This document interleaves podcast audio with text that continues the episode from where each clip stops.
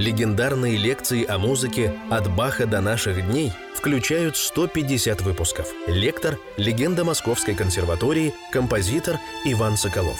Видеовариант лекций смотрите на YouTube-канале «Композитор Иван Соколов о музыке». Здравствуйте, друзья! Мы начинаем 22-ю лекцию из нашего такого довольно объемного цикла. Вот уже такое число солидное, 22. Цикл называется «Композитор Иван Соколов о музыке», а мы как бы все еще на хорошо темперированном клавире. И вот в прошлой 21-й лекции мы, наконец, осилили первый том. И я хочу немножко вас подбодрить. Конечно, я не знаю, вряд ли кто-нибудь слушает все подряд лекции от первой до там, какой-то нацатой. Мы сами не знаем, удастся ли нам осуществить наш грандиозный план. Мы не знаем пока, сколько будет этих лекций, но я хочу не останавливаться на Бахе, а пойти дальше, э, и классицизм, и романтизм, и особенно 20 век взять. Хочу э, обратить внимание, что не все будет так же подробно проанализировано, как хорошо темперированный клавир. Это основа, и мы, может быть, будем останавливаться гораздо менее подробно на вещах, которые заслуживают именно вот такого же подробного рассмотрения, там, сонаты Бетховена. Вот я тут, принципе, у меня чисто субъективный. Я позволяю себе, поскольку я не музыковед, и не пианист, и не композитор, а вообще неизвестно что, вот поскольку я позволяю себе в лекциях абсолютно свободной придерживаться э, программы, субъективной. Вот для меня это главное. Сейчас мы приступим в 22-й лекции о приступим к рассказу о, второму, то, о, о втором томе «Хорошо темперированного клавира». И второй том был написан в 22 году был первый, в 44-м второй. Вот видите, тоже 22-я лекция, любопытное совпадение. 22 года Баху понадобилось, чтобы еще раз э, эту грандиозную идею воплотить. Он очень любил числа, как мы знаем. Я думаю, что он подгадывал именно вот э, это число, двойка божественное, человеческое в Боге, в Иисусе Христе. И здесь первый том, второй том, как бы. Я уже говорил о том, что первый том – это как бы огромная мега-прелюдия, второй том – это как бы огромная мега-фуга со всеми, так сказать, входящими. Первый том – это сцена, второй том – действие на этой сцене. Все это и подходит, и не подходит – и можно, э, так сказать, двухчастность здесь находить и в половинах, двух половинах первого тома, как мы этого находили, и в двух половинах второго тома можно находить. А помните, мы находили двухчастность до мажорная, до минорная прелюдия и фуга. Связь была. Ну, естественно, между прелюдией и фугой тоже огромная связь. И вот появляются новые связи. До мажорная из первого тома, до мажорная из второго тома. Вот такая, даже есть пианисты, которые играют, например, Константин Лившиц, замечательный, гениальный пианист, не побоюсь этого слова, он играл до мажорной из первого, до мажорной из второго, потом до минорной из первого, до минорной из второго. И, иногда даже добавляя еще Шостаковича прелюдию и фугу. Такой, получался как бы такой рассказ о до мажоре. Немножечко, наверное, нужно остановиться на том, что произошло за 22 года в музыке Баха. Вообще в музыке произошло очень многое, и, наверное, в первую очередь благодаря тому, что э, в эти 22 года творил именно сам Бах. Углубилось внимание к риторической диспозиции, возникла сонатная форма, стало внимание больше к этой форме проявляться. Бах по-прежнему невероятно много занимался фугой, и выросли его сыновья – в 22 году старшему сыну Вильгельма Фридемана было всего 12 лет, а в 44-м ему уже было 34. Вот. И 30 лет было э, Карлу Филиппу Эммануилу Баха, уже, был сложившийся, уже это, это были уже сложившиеся музыканты, э, в то время взросление было раньше. Но, как ни странно, если в первом томе Бах был молодым авангардистом, в кавычках, неспровергателем законов, У него было столько септим, нон, столько каких-то запрещенных вещей. Как ни странно, при всей возросшей сложности, в каком-то смысле второй том и консервативен тоже. В, не, в нем нет уже неприготовленных диссонансов. Вот единственный такой диссонанс в первой вот, до мажорной прелюдии, в предпоследнем такте.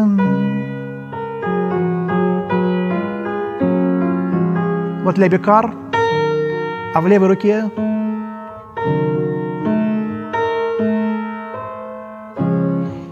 и больше, ну, надо поискать, очень сильных.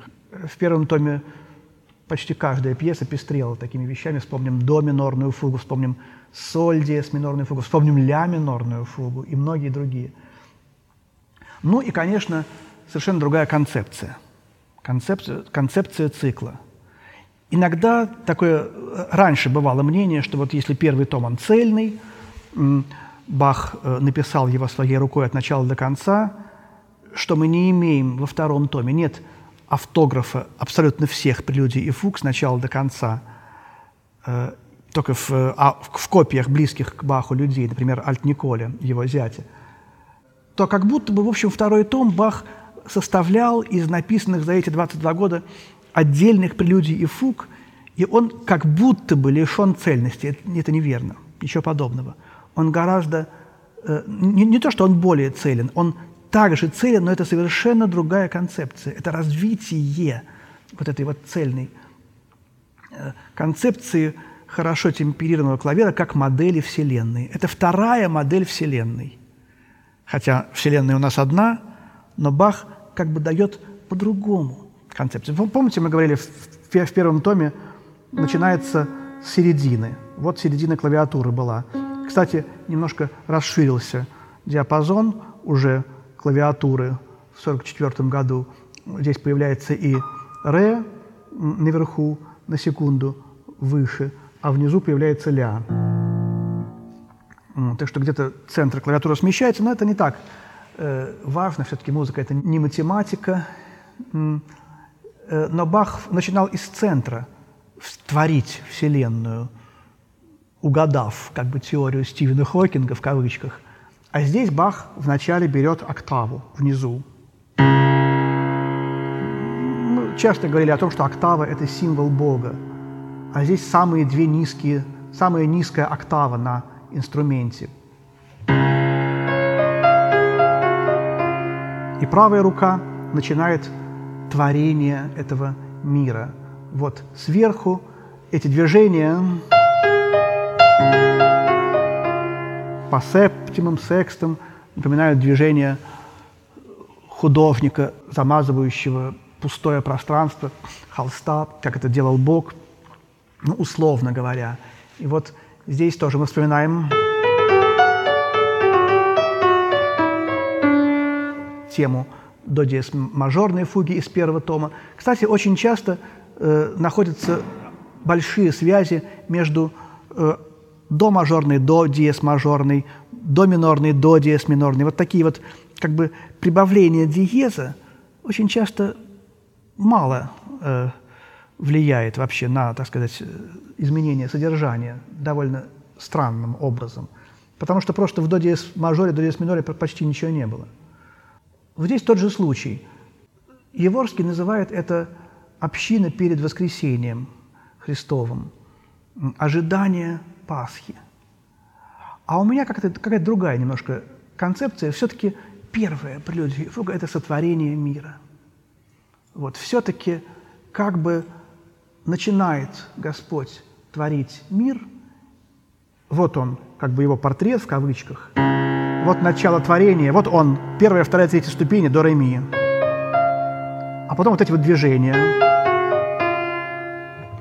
Вот, и этот интервал пустой, незаполненный между до малой октавы и до второй октавы. В последнем аккорде он заполняется. Последний аккорд этой прелюдии вот такие все звуки как раз этого аккорда. Мир, мир сотворен. И вот э, что происходит на службе по субботам в начале вечерни, читается 103-й псалом – Благослови душа моя Господа. И Давид описывает творение Богом всего мира. Начинается с важных вещей, вспоминается, конечно, во многом Бытие, первая глава, как он за шесть дней сотворил мир. А потом он в кавычках менее важные вещи. И заканчивается э, сотворение мира человеком. Вот я прочту часть, фрагмент этого 103-го псалма, предначинательного, как он называется. «Благослови душа моя Господа! Господи, Боже мой, Ты дивно велик, Ты облечен славою и величием, Ты одеваешься светом, как ризою, простираешь небеса, как шатер, устрояешь над водами горние чертоги Твои, делаешь облака Твоею колесницею, шествуешь на крыльях ветра. Ты творишь ангелами Твоими духов, служителями Твоими огонь пылающий. Ты поставил землю на твердых основах, не поколеблется она во веки и веки. Бездною, как одеянием, покрыл Ты ее, на горах стоят воды. От прещения Твоего бегут они, от глаза грома Твоего быстро уходят. Восходят на горы, не сходят в долины, на место, которое Ты назначил для них. Ты положил предел, которого не перейдут и не возвратятся покрыть землю. Ты послал источники в долины, между горами текут, поят всех полевых зверей, дикие ослы удаляют жар, утоляют жажду свою. Вот начинается уже детализация, конкретизация. Сначала просто какие-то стихии, и вдруг появляются ослы, откуда ни возьмись. И начинаются уже какие-то мелкие, умиляющие душу детали. При них обитают птицы небесные, из среды ветвей издают голос. Ты напаяешь горы с высот твоих, плодами дел твоих насыщается земля. Ты произвращаешь траву для скота и зелень на пользу человека, чтобы произвести из земли пищу. И вино, которое веселит сердце человека, и елей, от которого блистает лице его, и хлеб, который укрепляет сердце человека. Насыщаются древа Господа, кедры ливанские, которые Он насадил, на них гнездятся птицы, ели жилища аисту. Высокие горы серным, каменные утесы, убежище зайцам, даже про зайцев Давид вспомнил. Он сотворил луну для указания времен – Солнце знает свой запад. Ты простираешь тьму, и бывает ночь, во время ее бродят все лесные звери. Львы рыкают о добыче и просят у Бога пищу себе. Восходит солнце, и они собираются и ложатся в свои логовища. Выходит человек на дело свое и на работу свою до вечера. Как многочисленны дела Твои, Господи! Все соделал Ты премудро, земля полна произведений Твоих.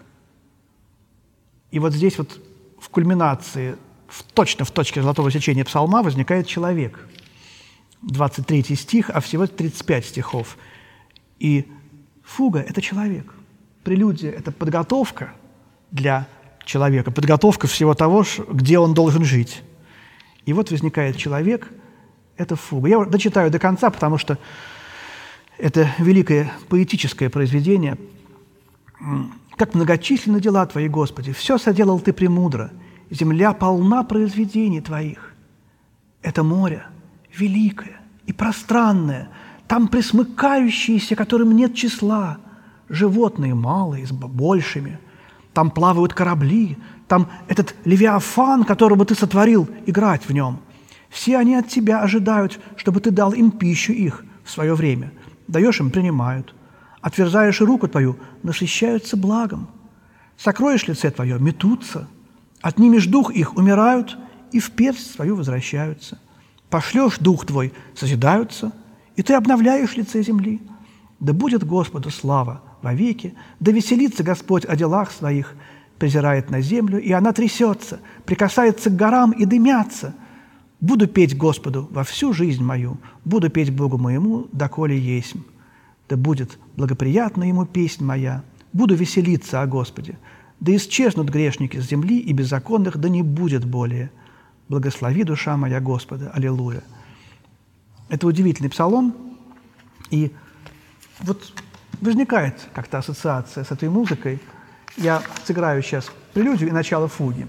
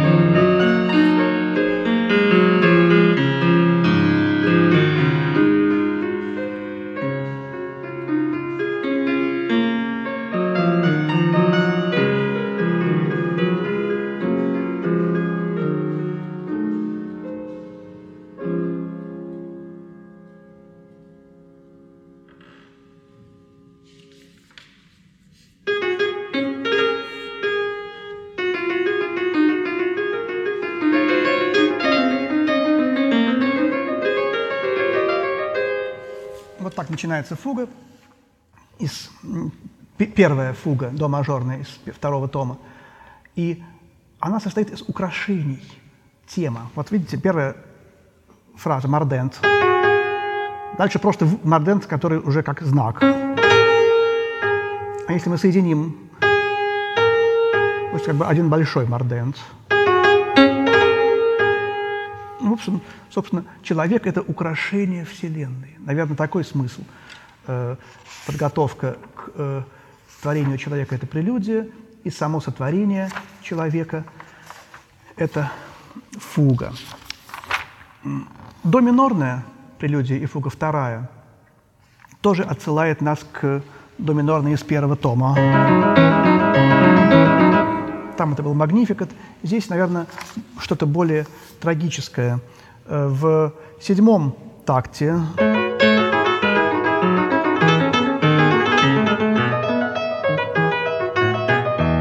есть какие-то ассоциации с прелюдией из первого тома. Вот, пожалуйста, э, возникает двухчастная репризная форма, э, которая в первом томе возникла только в самой последней прелюдии. И четырехголосная фуга, трагическая, с огромным количеством обращений темы. Вот тема.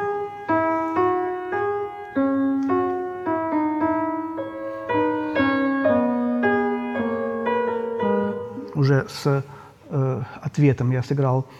Тут есть и, например, ритмические изменения. Какие-то обращения. Бывают здесь огромное количество обращений в этой фуге. О чем это говорит? Э, о том, что, как по Еворскому, с неба взирают девы на, девы на, на распятие Господа. Они взывают, смотрят и как бы опять сверху. Увеличение тоже темы, темы в увеличении проходят. Давайте послушаем доминорную прелюдию и фугу, вторую из, пер... из второго тома хорошо темперированного клавира. thank you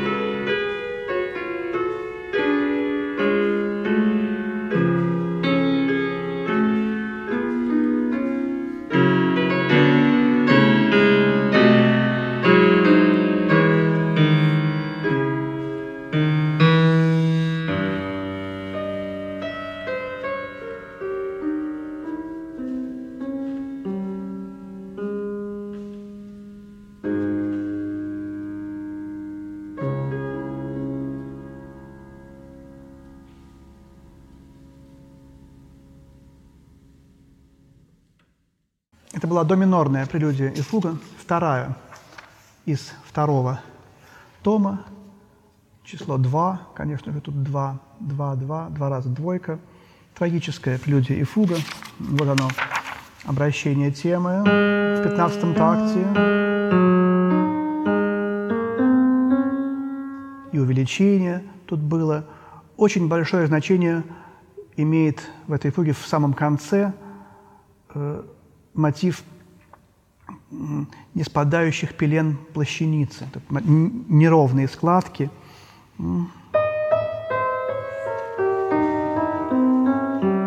Вот он. Э, помните, как заканчиваются страсти по Матфею Пиану?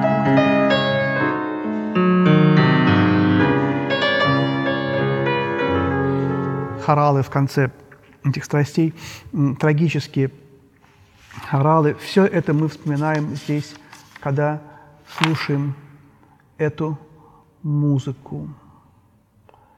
Давайте на этом завершим нашу 22-ю лекцию, чтобы в следующей лекции, 23-й,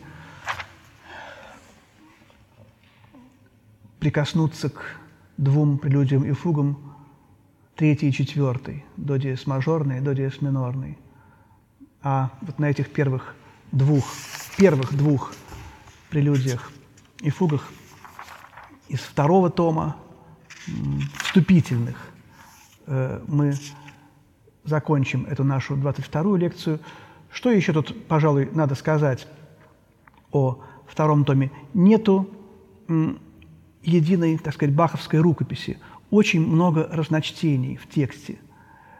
И именно по этим разночтениям можно лучше, глубже понять изменения в стиле Баха. Добавляли в то время переписчики какие-то свои варианты, где-то сам Бах исправил в ре минорной прелюдии какой-то момент. Мы очень видим, как он работал над своими произведениями. Зачеркнул два такта и вставил кусочек. В общем, в целом гораздо больше, более такая таинственная работа над текстом у исследователя второго тома, но мы э, в следующий раз поговорим об этом. А сейчас мы заканчиваем 22-ю лекцию цикла композитора Иван Соколов о музыке. Спасибо, спасибо.